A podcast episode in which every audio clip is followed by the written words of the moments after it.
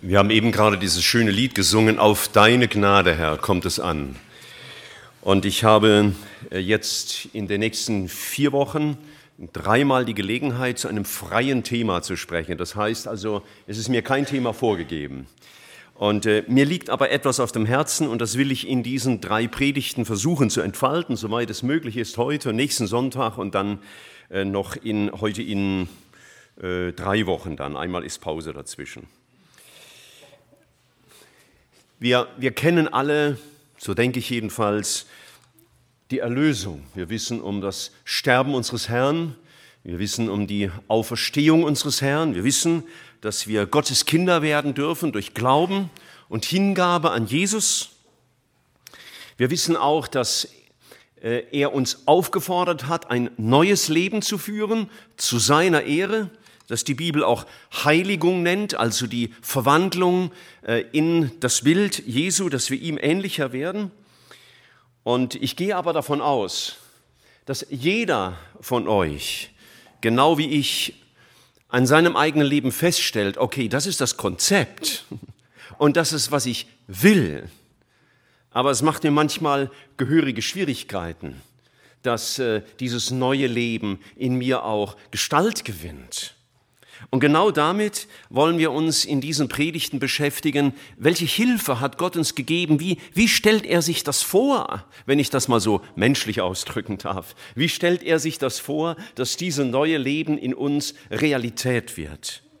Und wir lesen für den Einstieg aus dem Propheten Jeremia in Kapitel 31 ein paar Verse, die ich dann später ergänzen werde durch einige Texte aus einem anderen alttestamentlichen Propheten, womit schon deutlich wird, Erlösung ist nicht nur ein nachträglicher Einfall Gottes, sondern äh, das war schon immer sein klares, äh, seine klare Vorstellung, dass es so geschieht, wie es hier in diesen Versen steht. Jeremia 31, ich lese ab Vers 31. Jeremia 31, Vers 31. Siehe, es kommen Tage, spricht der Herr, da ich mit dem Haus Israel und mit dem Haus Juda einen neuen Bund schließen werde.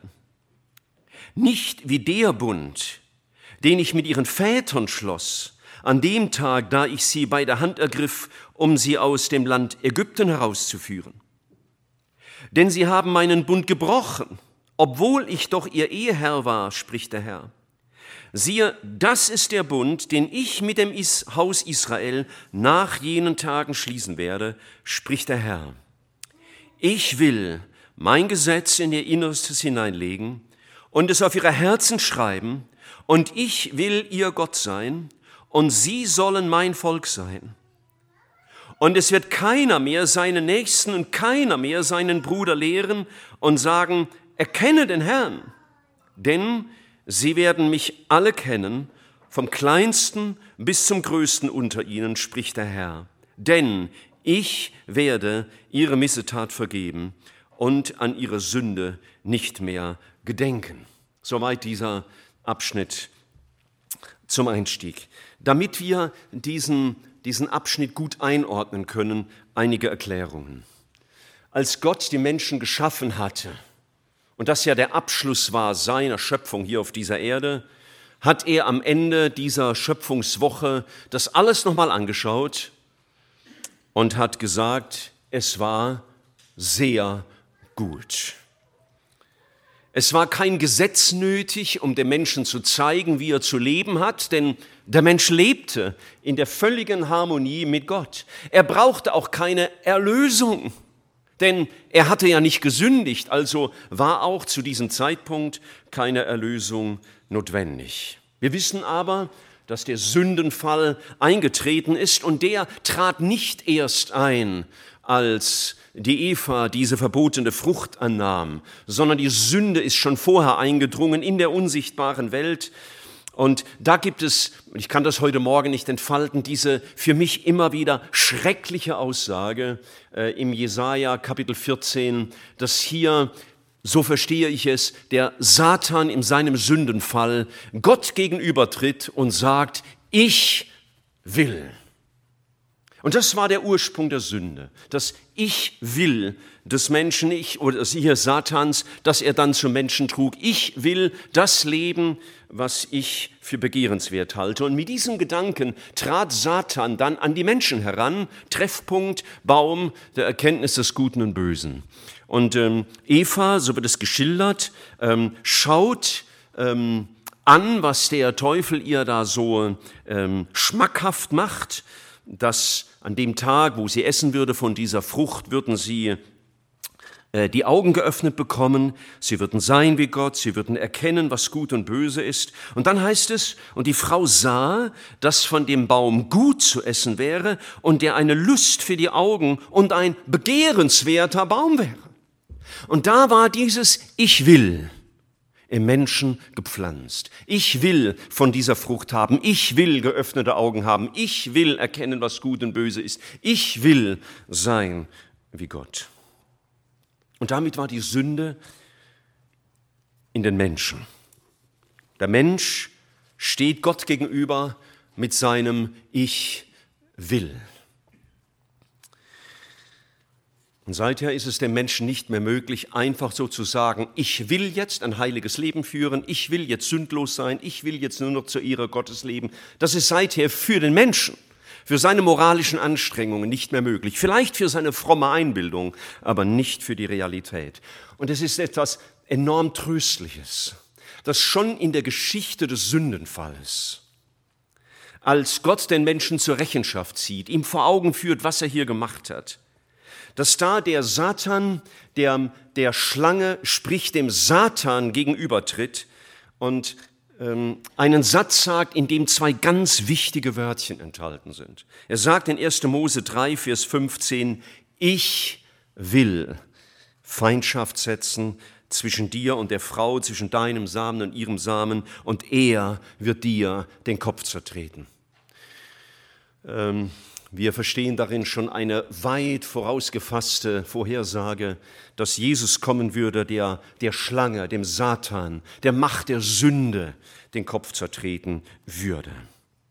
Gott tritt mit seinem Ich will dem Sündenfall des Menschen gegenüber.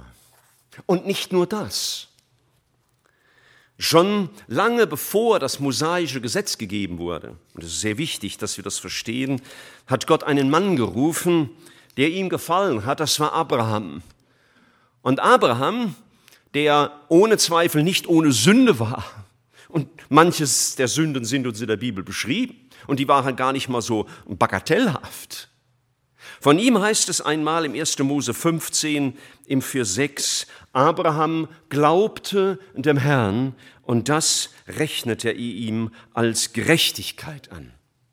Später im Neuen Testament wird das aufgenommen und Paulus würde im Römer Kapitel 4 schreiben, wisst ihr, damals schon war das bei Abraham so, da war schon klar, gerecht wird man nicht durch seine Werke, sondern gerecht wird man durch den Glauben, später klarer verständlich durch den Glauben an Jesus. Das heißt, schon ganz früh, sehr bald nach dem Sündenfall, tritt Gott auf und sagt diese beiden wichtigen Dinge. Ich will, ich will etwas Neues schaffen, ich will dich da herausholen. Und er macht dem Menschen klar, es werden nicht deine Werke sein, nicht deine Anstrengungen, äh, nicht, dass du die Waage zum Kippen bringst, von negativ zu positiv, sondern es wird der Glaube sein an den lebendigen Gott, der dich gerecht macht. Manche denken ja, ja, im Alten Testament, da ist so der strenge Gott und im Neuen Testament ist der liebevolle Gott. Das ist natürlich äh, nicht richtig. Gott hat immer schon einen Gedanken gehabt, ich werde den Menschen retten und es wird der Glaube an mich sein, der den Menschen erlösen würde. Und ausdrücklich wurde zu Abraham damals schon gesagt, das, was ich dir schenken werde, das gilt nicht nur für dich und das gilt nicht nur für das Volk, das aus deinen Ländern kommen wird, sondern es wird für alle Generationen und alle Nationen der Erde gelten. Also nicht nur für die Juden, die ja ähm, aus Abraham heraus entstanden, sondern ähm, diese Erlösung würde für alle Welt gelten. Aber jetzt gibt es einen Einschub. Wir könnten ja denken, ach, das wäre jetzt toll gewesen, wenn Gott damals nach dem Sündenfall gleich Jesus auf die Erde geschickt hätte, ja, und das Kreuz aufgerichtet hätte. Jesus stirbt da und da wäre das gleich, darf ich es mal so einfach sagen, gleich repariert gewesen. Vielleicht hätten wir das so überlegt. Wenn wir so ein Komitee wären, heute Morgen so eine Synode, wir würden sagen, hey, was machen wir jetzt da? Adam und Eva sind gerade gefallen. Wie lösen wir das? Dann hätten wir gesagt, am besten möglichst schnell. Möglichst schnell. Und einfach und unkompliziert und ohne schamhafte Reaktionen. Aber Gott tut zunächst etwas anderes und das ist angedeutet in unserem Text in Jeremia 31 im Vers 32 zunächst einmal. Da hat Gott gesagt, Vers 31, er würde einen neuen Bund schaffen, auf den komme ich gleich zu sprechen. Und dann sagt er, nicht wie der Bund, den ich mit ihren Vätern schloss an dem Tag, da ich sie bei der Hand ergriff, um sie aus dem Land Ägypten herauszuführen, da hat Gott einen Bund geschlossen, den hat er letztlich am Sinai geschlossen und er hat ihnen das Gesetz gegeben. Und dieses Gesetz galt als Grundlage für, das Volk, für die Gemeinschaft des Volkes Israel mit Gott für die nächsten 1500 Jahre. Also von wegen schnell ist nicht bei Gott. Wir hätten das manchmal gern. Aber Gottes Uhr läuft ganz anders.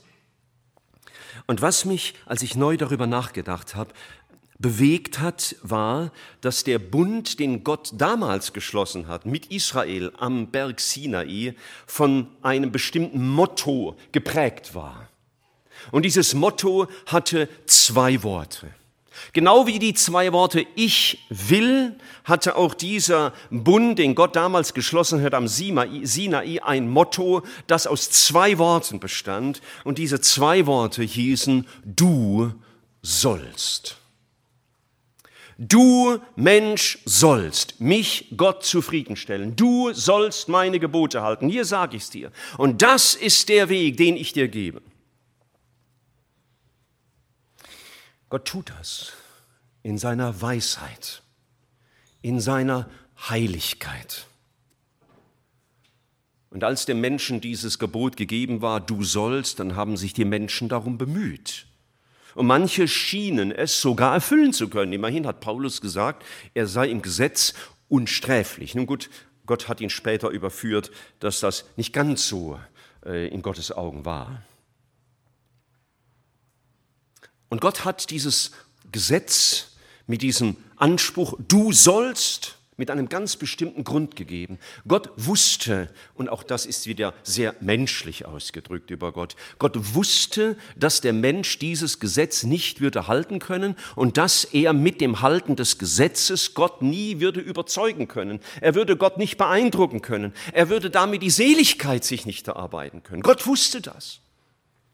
Denn im Römerbrief, im Neuen Testament, im Kapitel 7, Vers 13, als sich Paulus mit diesem Thema auseinandergesetzt hat, mit dem Gesetz und der Gnade, und das könnt ihr da alles mal genau nachlesen, ist äh, ganz spannend, wie er das so aufarbeitet. Ich greife nur einen Satz heraus, Römer 7, Vers 13, hat nun das Gute, er meint damit das Gesetz, mit den Tod bewirkt? Das sagt, das sei ferne.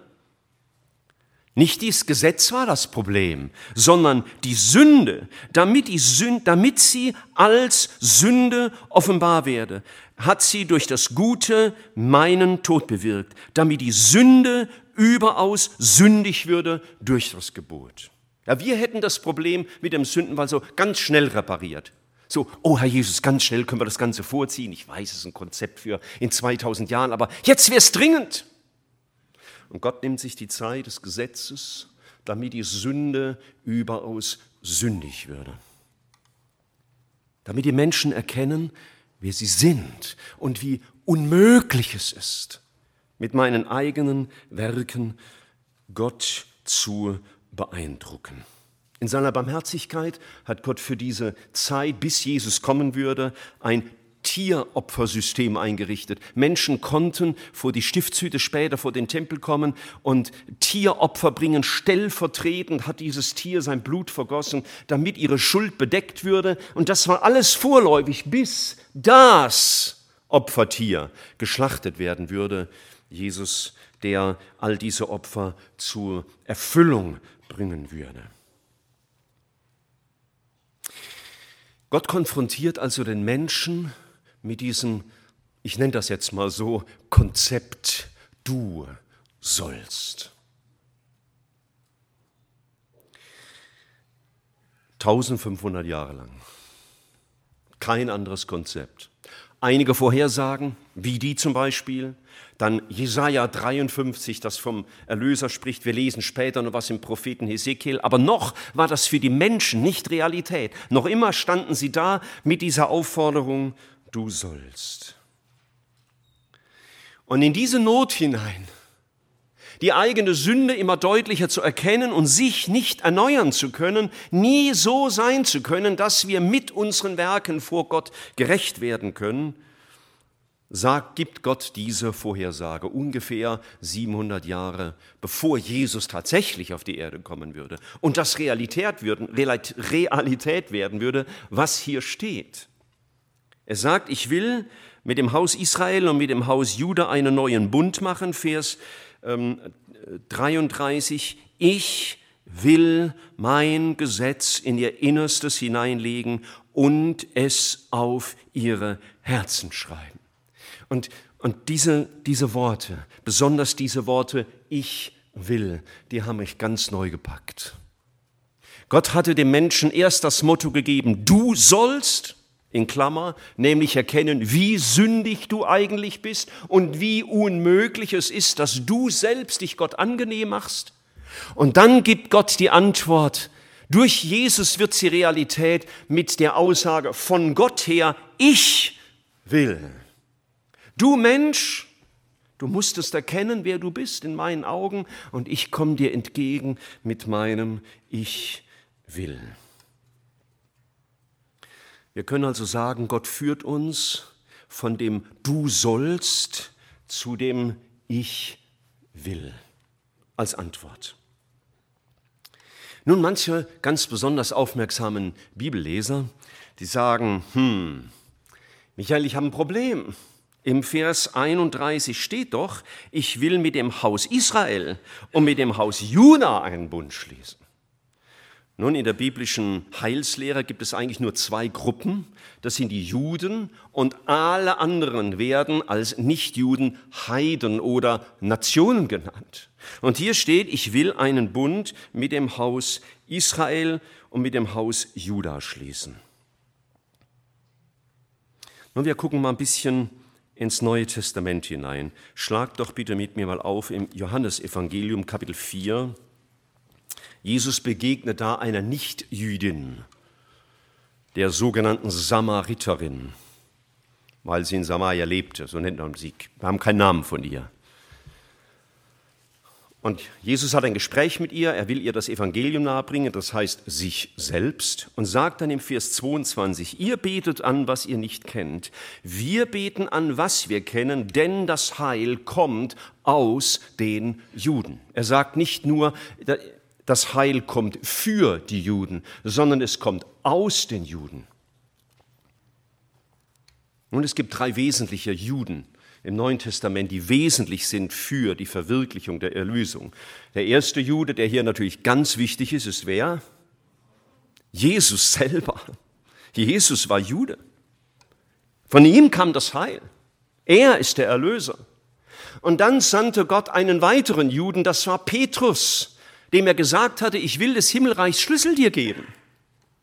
Und er war es, der den, den Juden, den Samaritern und den Heiden gewissermaßen die Tür aufschließen durfte zu diesem Bund, den Gott mit ihnen schließen würde. Und dann natürlich Paulus, jüdischer Theologe, der von Gott besonders gebraucht wurde, das Evangelium in Worte zu fassen, wie wir es in den verschiedenen Briefen lesen. Im Matthäusevangelium Kapitel 21 hat Jesus auch ein Gespräch, das für einige Leute wie manchmal sehr schockierend verließ, er verlief. Und er sagt dort den Juden, die ihm gegenüberstanden, die so rebellierten gegen ihn. Matthäus 21, Vers 43, darum sage ich euch, das Reich Gottes wird von euch genommen und einem Volk gegeben werden, das dessen Früchte bringt. Das sagt er den Juden. Also ihr, für die eigentlich dieser Bund da war, ich sage euch, ich werde das in Klammer für lange Zeit von euch nehmen und es wird ein anderes Volk dieses Evangelium annehmen. Und das lesen wir dann tatsächlich im Römerbrief und Paulus als Jude selber, der ja viel Schmerzen ertrug, weil Israel so ungehorsam war, sagt in Römer 11 im Vers 11 folgendes über sein Volk Israel. Römer 11, Vers 11. Ich frage nun, sind sie denn gestrauchelt, also die Juden, damit sie fallen sollten, also für alle Zeit verdammt wären? Das sei ferne, sondern durch ihren Fall wurde das Heil den Heiden zuteil, um sie, die Juden, zur Eifersucht zu reizen. Und im Kapitel 1, im Vers 16, hatte er bereits geschrieben, Römer 1, Vers 16, denn ich schäme mich des Evangeliums von Christus nicht, denn es ist Gottes Kraft zur Errettung für jeden, der glaubt, zuerst für die Juden, dann auch für die Griechen oder auch die Heiden. Und als Paulus später unterwegs war, ähm, auf einer, äh, oder ja, als Paulus unterwegs war auf der ersten Missionsreise und wieder in eine Synagoge kam und Juden dem Evangelium heftig widersprochen und widerstrebt haben, da sagen Paulus und Barnabas zu euch, euch musste das Wort Gottes zuerst verkündigt werden, da ihr es aber von euch stoßt und euch selbst des ewigen Lebens nicht würdig erachtet, siehe, so wenden wir uns zu den Heiden. Was Jeremia ankündigen durfte, dass Gott sagt, ich will einen Bund machen mit Israel, mit dem Haus Juda, ist und bleibt für alle Zeit Wahrheit. Ich werde das gleich noch zeigen. Aber für eine gewisse Zeit, die Gott in seiner Weisheit festgesetzt hat, hat er das Volk Israel auf die Seite gesetzt und hat das Evangelium für alle Heiden zugänglich gemacht. Das heißt, dieses Ich will Neues schaffen, ich will euch erneuern, gilt nicht nur den Juden, aber damit startete es. Und von ihnen aus, durch Jesus in erster Linie, aber auch durch seine Diener Petrus und Paulus kam das Evangelium zu den Heiden. Und jetzt kommen wir zu diesem eigentlichen, äh, nein, erst noch etwas. Ähm, es gibt ein Ereignis auf dieser Erde, das noch bevorsteht, das für mich das elektrisierendste ist, was ich mir vorstellen kann. Dinge, die auf dieser Erde geschehen. Und das ist, wenn ganz Israel sich bekehren wird. So sagt es Gott in Römer 11, Vers 25 oder 26. Ich bin nicht der, der über mein Leben bestimmt. Ich weiß auch in Bezug auf die biblische Endzeitprophetie nicht alles ganz genau, aber eines wünschte ich mir, das live mitzuerleben, wenn ganz Israel sich bekehrt. Der Nathanael, der hat heute Morgen in der GBS gesagt, ähm, war so toll, dass der, war das vom die, Pfingstpredigt, gell? er predigt einmal, 3000 werden bekehrt, und er sagt, andere predigen 3000 Mal, uns bekehrt sich nur einer. Ja, gibt es leider auch. Ja, aber das wird weit übertroffen, weit übertroffen. Und Gott hatte vorhergesagt, dem Volk Israel, dass das ganz am Ende der Zeit sein wird. Das hat er schon durch Mose gesagt. Wenn du es aufschreiben willst, ich lese es jetzt nicht in 5. Mose 4, Vers 30 und 31. 5. Mose 4, 30 und 31 sagt Gott voraus, am Ende der Tage werdet ihr umkehren. Und jetzt komme ich zu unserem äh, Text wieder zurück. Das war jetzt ein ziemlich langer Exkurs der aber nötig war, um für uns zweifelsfrei zu klären, was wir jetzt lesen, ist Israel gegeben, aber die Heiden, auch wir, die Nationen, die Nichtjuden, sind Nutznießer dessen, was Gott vorhergesagt hat. Jeremia 31, Vers 34. Er sagt dort, es wird keiner mehr seinen Nächsten und keiner mehr seinen Bruder lehren und sagen, erkenne den Herrn, denn sie werden mich alle kennen. Das wird die endgültige Erfüllung Israels sein. Alle werden mich erkennen. Vom kleinsten bis zum größten unter ihnen spricht der Herr, denn ich werde ihre Missetat vergeben und an ihre Sünde nicht mehr gedenken. Gott musste dem Menschen deutlich machen, dieses Du sollst führt dich in die komplette Katastrophe, in die völlige Verzweiflung. Du kannst nicht gerettet werden. Und hier sagt Gott, ich werde ihre Missetat vergeben. Ich werde an ihre Sünde nicht mehr gedenken. Ja, sagen wir, okay, alles klar, soweit kann ich mit. Ja, er gibt mir Vergebung meiner Schuld, aber er hatte im Vers 33 schon gesagt, ich will mein Gesetz in ihr Innerstes geben. Das heißt nicht nur, dass er ihnen die Sünden vergibt, sondern er sagt, ich werde in ihnen selber was neu machen.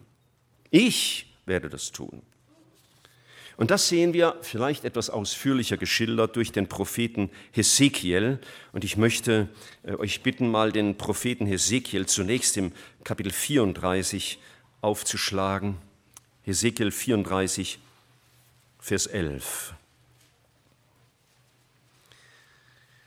Und wenn du ein Freund dessen bist, der sich in seiner Bibel manchmal Markierungen macht, dann nimm dir einen neuen Kuli, wo ziemlich viel drin ist und geh mal durch den Propheten Hesekiel und kreise immer diese zwei Worte ein. Ich will. Du wirst eine jede Menge Kringel machen müssen.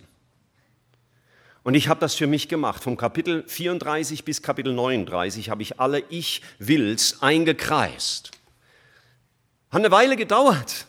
Und weißt du, mit jedem Kringel wurde meine Freude größer, wurde mein Staunen, meine Bewunderung Jesu größer dass Gott immer wieder sagt, ich will, ich will, und dann sagt er ganz verschiedene Dinge, die er tun will. Zum Beispiel Kapitel 34, Vers 11, so spricht Gott der Herr, siehe, ich selbst will nach meinen Schafen suchen und mich ihrer annehmen. Er macht im Neuen Testament deutlich, das Gesetz konnte die Leute nicht bei mir halten. Ich selbst will gehen. Ich will der gute Hirte werden. Ich will Mensch werden. Ich will der Erlöser werden. Vers 12. Wie ein Hirte seine Herde zusammensucht an dem Tag, der er mitten unter seinen zerstreuten Schafen ist, so will ich mich meiner Herde annehmen. Es war am 16. Januar, 16. Januar 1973. Leute, die mich gut kennen, wissen, was das passiert ist. Da war der Tag, wo das für mich Wirklichkeit wurde. An diesem Tag wurden meine inneren Augen aufgetan, habe gemerkt, er ist der gute Hirte, der mich zu sich ruft. Gott hat mich gerufen. Das ist von ihm ausgegangen. Das war nicht ich, der zu Hause überlegt hat, ja, ich, ich glaube, jetzt wird es mal langsam Zeit, ich könnte jetzt mal Lust dran haben, mich zu bekehren und ich, ich will jetzt mal das Evangelium. Nein, es ging von ihm aus.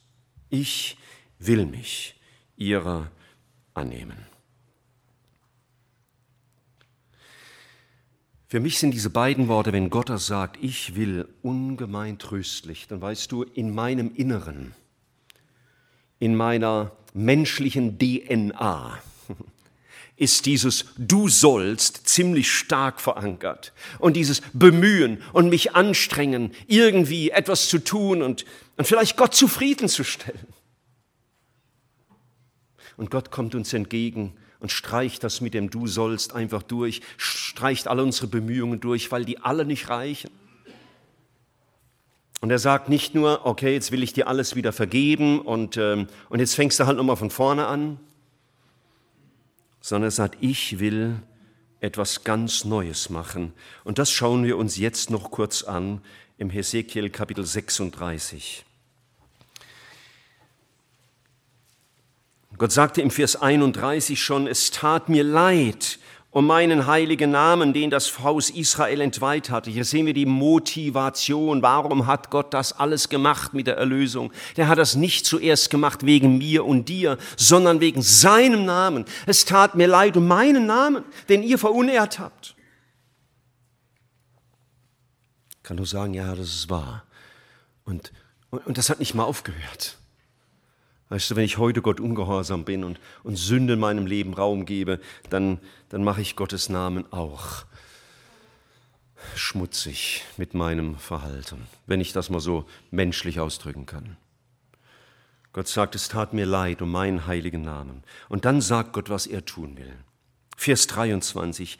Darum will ich, da ist dieses Ich will, will ich meinen Namen, großen Namen wieder heilig machen, der vor den Heidenvölkern erteiligt worden ist, den ihr unter ihnen erteiligt habt. Ich will das tun.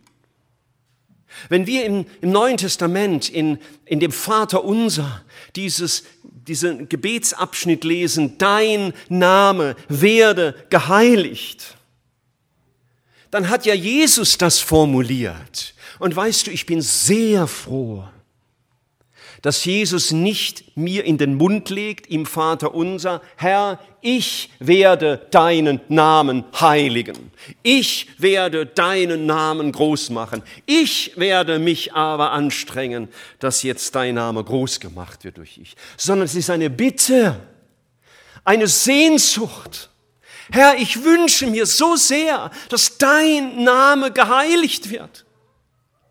Und dieses Gebet ist ja nicht an mich gerichtet, sondern womit beginnt dann dieses Gebet? Das Gebet beginnt ja mit einer Anrede. Unser Vater im Himmel, an dich richte ich diese Sehnsucht, diese Wunsch. Das hast du mir ins Herz gelegt. Diese Sehnsucht, neu werden zu wollen, das kommt ja nicht aus mir, weil ich plötzlich so eine heilige Phase habe. Nein, du hast es in mein Herz gelegt. Aber Herr, ich kann das nicht. Ich kann nicht mich heilig machen und deinen Namen heilig machen. Wow, das ist ein großes Wort. Und ich bin so froh, dass das Gebet so formuliert ist. Gott sagt, ich werde meinen großen Namen heilig machen. Ich mache das. Und dann sagt er weiter im Vers 24, denn ich will, schon wieder, ich will euch aus den Heidenvölkern herausholen und aus allen Ländern sammeln und euch wieder in euer Land bringen. Auch eine äh, Verheißung für das Volk Israel, die schon einmal in Erfüllung ging, damals nach der Rückführung aus dem Exil, die wieder in Erfüllung ging äh, im beginnenden oder im endenden 19. und im Anfang des 20. Jahrhunderts bis 1948 Israel als Staat wieder da war. Und das noch nicht zu Ende. Noch sind sie nicht alle gesammelt. Gott sagt, ich werde das tun. Aber weißt du, ich habe gedacht, ja, wenn das auch für die Heiden, also für uns Deutsche gilt, die wir alle nicht Juden sind, dann ist das auch wahr. Er hat uns gesammelt unter den Heiden. Denn ich komme aus einer Familie, das waren komplett Ungläubige, keine Christen, Heiden, wie die Bibel sie nennt. Und da hat Gott mich erlöst. Da kann ich nur staunen. Kann nur staunen. Ich meine, wir haben hier eine Menge Jugendliche, die meisten, wenn sie ihr Zeugnis anfangen würden, oder ist sogar immer so, wenn sie ihr Zeugnis anfangen, wisst ihr, was meistens der erste Satz ist? Ich bin in einem christlichen Elternhaus aufgewachsen. So ist der Satz von manchem von euch und dafür müsst ihr euch nicht schämen. Das dürft ihr bitte nie verschweigen. Das ist ein großer Segen, ein großes Vorrecht. Ich hatte das nicht. Und Gott hat mich herausgeholt, dass ich Gottes Kind geworden bin, dass ich zu ihm gehöre. Das war seine Idee, nicht meine. Das habe ich Jesus auch manchmal in Tagen der Verzweiflung gedacht, wo ich verzweifelt war über mich und mein Versagen. Da habe ich ihm gesagt, Herr, dass ich dir nachfolge, war nicht meine Idee, das war deine Idee. Ich danke dir natürlich dafür. Aber Herr, so wie du das angefangen hast, merke ich, ich bin auch weiter von dir ganz abhängig. Ich werde sie retten. Vers 25. Ich will reines Wasser über euch sprengen und ihr werdet rein sein. Dass wir im Vater unser beten dürfen und vergib uns unsere Schuld. Und dass wir das mit Sicherheit beten dürfen, dass Gott das beantwortet, ist begründet ihr in diesem Satz. Ich will Wasser euch über euch sprengen und ihr werdet rein sein. Von all eurer Unreinheit, von all euren Götzen will ich euch reinigen. So das tut Gott. Und deswegen darf ich mir der Vergebung meiner Sünde gewiss sein. Nicht, weil ich so glaubensvoll gebetet habe und die richtigen Worte gebraucht habe oder in der richtigen Verfassung bin, sondern weil er es gesagt hat. Ich will reinigen. Und wenn ich je Zweifel hätte über der Vergebung meiner Schuld, die ich zu Jesus getragen habe, dann dürfte ich mich hierauf beziehen, dass er gesagt hat, ich will. Und was er sich vorgenommen hat, geht immer in Erfüllung. Was er zusagt, das hält er 100 pro ich will euch reinigen. Und dann geht er noch weiter und meine Begeisterung wird immer groß, wenn ich das lese. für 26. Ich will euch ein neues Herz und einen neuen Geist geben. Das heißt eine neue Gesinnung, eine neue Denkweise, einen neuen Willen. Ich will das tun. Ich werde es nie vergessen. Ich kniete nieder mit einem Mann, der sein Leben Jesus anvertrauen wollte. War so sein Mitbruder und Begleiter. Und dann, ich weiß nicht mehr alles, was er gebetet hat, nur ein Satz ist mir in Erinnerung geblieben. Und da habe ich schmunzeln müssen. Das mache ich nicht so oft, wenn einer betet. Das tut man nicht über Gebete anderer schmunzeln. Aber er betete, lieber Gott, ich verspreche dir, dass es ab heute besser mit mir wird. Ich habe dann geschmunzelt und gesagt, oh ja, hm, wirst du merken, so funktioniert es nicht. Das würde ja den Menschen die Ehre geben, gell? dass Gott uns irgendwann auf die Schulter klopft und sagt, hey Chrissy, jetzt bist du wirklich top. Und die Ellen, oh Ellen, jetzt, jetzt toll. Was ihr dahin gebracht habt, das ist toll. Nein, Gott gesagt, hat gesagt, ich will euch ein neues Herz geben. Und weißt du, auf diese Verheißung kann ich mich heute immer nur berufen und sagen, Herr Jesus, du hast es hier gesagt. Ich merke in mir manchmal ganz andere Neigungen. Da kommt irgendwas auf mich zu und das hätte ich gerne, aber Gott sagt, es gefällt mir aber nicht. Und da kann ich nur sagen, Herr Jesus, du hast gesagt, du gibst uns ein neues Herz, lass das heute wahr werden. Wenn du sagst, du gibst einen neuen Geist, das heißt eine neue Denkweise, eine neue, neue Gesinnung in mein Herz, dann darf ich dich darum bitten, Herr, mach das heute wieder wahr in mir. Im Römerbrief Kapitel 12 habe ich neulich äh, Geschwister verwirrt, da habe ich auch über diesen Text gesprochen, weil das, was ich euch lese, ist nicht in allen Bibeln gleich übersetzt. Ich meine aber, meine liebe Schlachterbibel hat es an dieser Richtung, an dieser Stelle richtig übersetzt. Da heißt es im Römer 12, Vers 2 folgendermaßen. Und passt euch nicht diesem Weltlauf an, sondern lasst euch verwandeln durch die Erneuerung eures Sinnes, eures Denkens, eurer Lebensweise. Lasst euch verwandeln. Und ich denke, erstens ist es richtig übersetzt so und zweitens von dem Gedanken, den wir eben gelesen haben, nur folgerichtig. Hesekiel hatte das im Namen Gottes vorausgesagt, ich werde euch ein neues Herz geben. Und genau das sagt Paulus hier, lasst euch ein neues Herz geben.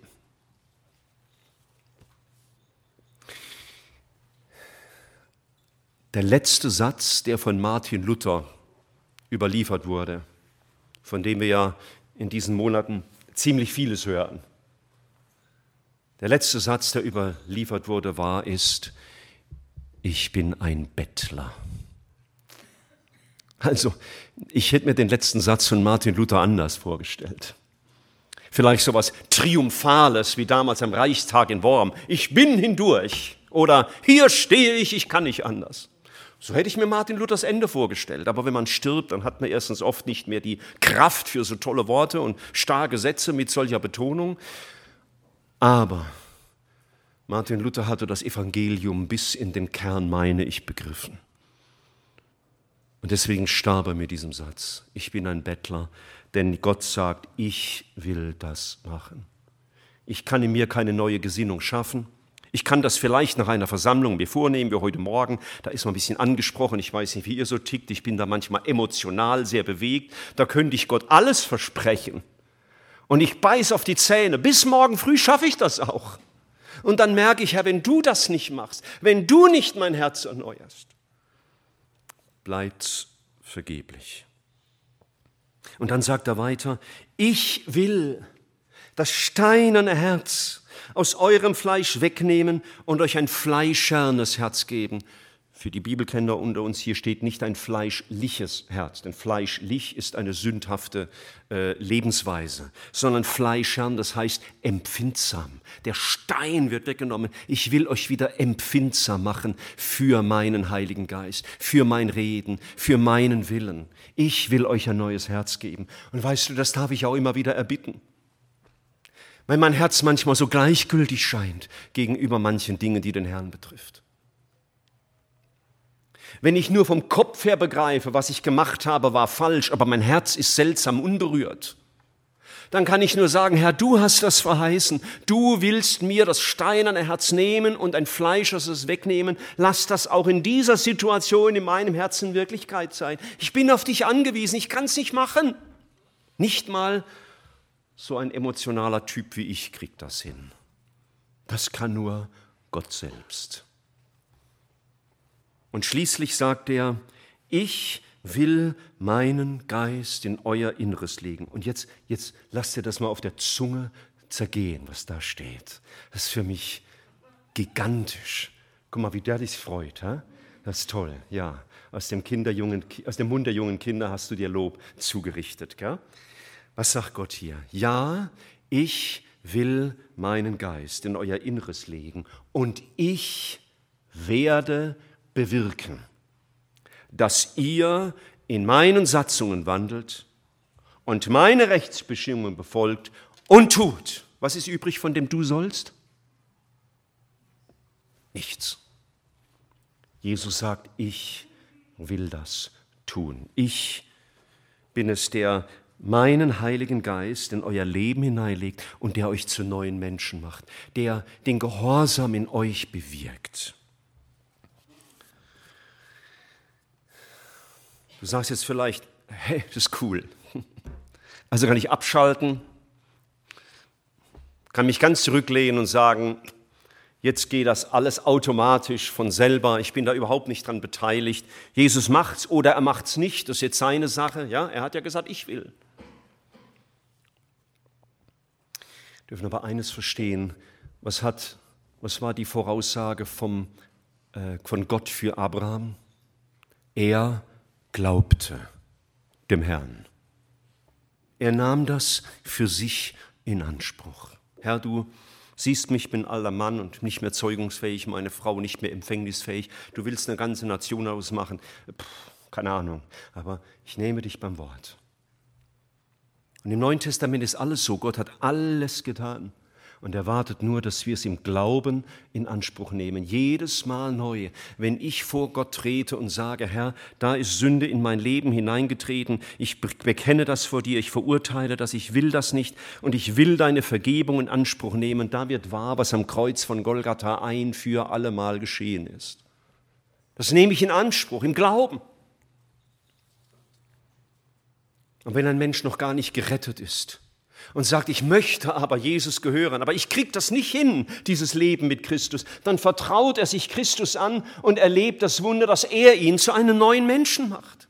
Und so bleibt das in unserem Leben. Wir kommen mit all den Verheißungen Gottes vor ihn und sagen, Herr, ich will dir glauben, mach das wahr, was hier steht. Und was Gott zusagt, das hält er ganz gewiss. Und wenn Gott sagt, ich will dir ein neues Herz geben und ich werde bewirken, dass du in meinen Rechtsbestimmungen wandelst und danach tust, dann wird er das tun, wenn du vor ihn trittst und sagst, Herr, hier ist dein Wort, ich will dir glauben, ich will mich dir anvertrauen, ich will meine Hoffnung auf dich setzen. Und das nicht nur als einen Anfang, sondern durchgehen bis zum Ziel. Denn Paulus hat mal den Philippern geschrieben, der in euch angefangen hat, das gute Werk der wird es auch vollenden bis an den Tag des Christus. Das geht von Jesus aus. Vom Du sollst leitet Gott uns zu dem Ich will. Das ist unsere große, mächtige Erlösung. Und mit dieser Ohnmacht, die in mir selber ist, darf ich immer wieder neu zu Jesus, vor Jesus treten und sagen, Herr, oder du kannst vor den Herrn drin sagen, Herr, meine Schwester nervt und ich reagiere ungehalten. Herr, ich kann mir kein neues Herz geben, aber du hast es versprochen. Ich will das in Anspruch nehmen. Ich als Mann, ich kann sexuell nicht treu sein in meinen Gedanken und mit meinen Augen, aber du hast gesagt, Herr, ich will. Und die Frau, die immer mit Neid und Eifersucht zu tun hat, die darf vor Gott treten und sagen, Herr, ich kann mir das Herz nicht aus der Brust reißen, aber du hast gesagt, du willst das schaffen und das nehme ich im Glauben in Anspruch. Das ist nicht immer so easy, das ist nicht für einen Lehnstuhl gedacht, für so einen lockeren Schaukelstuhl, ja, ach, Jesus macht ja alles neu. Nein, was sagt Paulus im 1. Timotheus 6, Vers 12? Kämpft, kämpft. den guten Kampf, also um das, was wirklich sich lohnt. Aber es ist ein wichtiger Zusatz dabei. Kämpft den guten Kampf des Glaubens. Des Glaubens an Jesus, der das gesagt hat. Verstehst du, 700 Jahre bevor Jesus Mensch wurde, hat Gott das gesagt. Und all das ist in Erfüllung gegangen, als Jesus am Kreuz drei wichtige Worte gesagt hat. Du kennst sie. Es ist vollbracht. Also ich kann mir nur vorstellen, ich mit meiner Vorstellungskraft und meiner Mentalität, da muss der Himmel schier explodiert sein vor Freude. Jetzt ist es Wahrheit. Jetzt ist es bekannt auf dieser Erde. Jetzt wird Gottes Rettungswerk sichtbar beginnen auf dieser Erde. Und solange weit du ein Gotteskind bist, ist das auch in dir Wirklichkeit geworden, weil Gott gesagt hat, ich will. Lasst uns noch beten. Herr Jesus, du bist vollkommen und heilig und gerecht, weise und in deiner Weisheit hast du das Heil so geordnet, wie wir es vorfinden. Als der Sündenfall geschehen war, da hast du sofort dein Ich will auf diese Welt gestellt. Ich will. In deiner Weisheit hast du dann das Gesetz gegeben, mit dem du sollst, um dem Menschen deutlich zu machen, wie sündig er ist. Denn wenn es dieses Gebot nicht gegeben hätte, hätten wir ja keinen Maßstab gehabt. Wir wüssten gar nicht, wo wir sündig sind. Und du hast damit auch dem Menschen gezeigt, dass er gar nicht heilig werden kann. Du hast dieses Du sollst gebraucht, benutzt, um den Menschen zu überführen von seiner ewigen Verlorenheit und von seiner völligen Unfähigkeit zur Ehre Gottes zu leben. Und Herr, ich weiß nicht, was Ezekiel empfunden hat und Jeremia empfunden hat, als sie diese Worte aufschreiben sollten. Petrus schreibt uns ja, sie haben gewusst, das gilt nicht für ihre Zeit, sondern für später. Und wie muss in ihnen eine Sehnsucht gewesen sein, das zu erleben? Und sie haben es gewiss im Miterlebt, mitbekommen. Jawohl, das, das, was da vorausgesagt worden ist, ist Wahrheit geworden in Jesus. Und wir dürfen heute davon leben wir müssen nicht mehr unter diesem Du sollst leben. Und wie oft tun wir es doch. Wir strengen uns an und wir disziplinieren uns, wir peinigen uns und wir überlegen uns alle möglichen Strategien, um die Sünde irgendwie zu knacken. Und du hast gesagt, nein, es ist mein Ich will. Wo wir mit unserer Unfähigkeit, mit unserer Verzweiflung vor dich treten, kann die Kraft des Evangeliums sich entfalten, weil du gesagt hast, ich will. Und was du dir vorgenommen hast, ist nie zu schwer für dich. Und was du versprochen hast, wirst du immer erfüllen. Und du hast es begonnen in deinen Gotteskindern und du wirst es vollenden bis an den Tag, an dem du uns aufnimmst in die Herrlichkeit. Danke.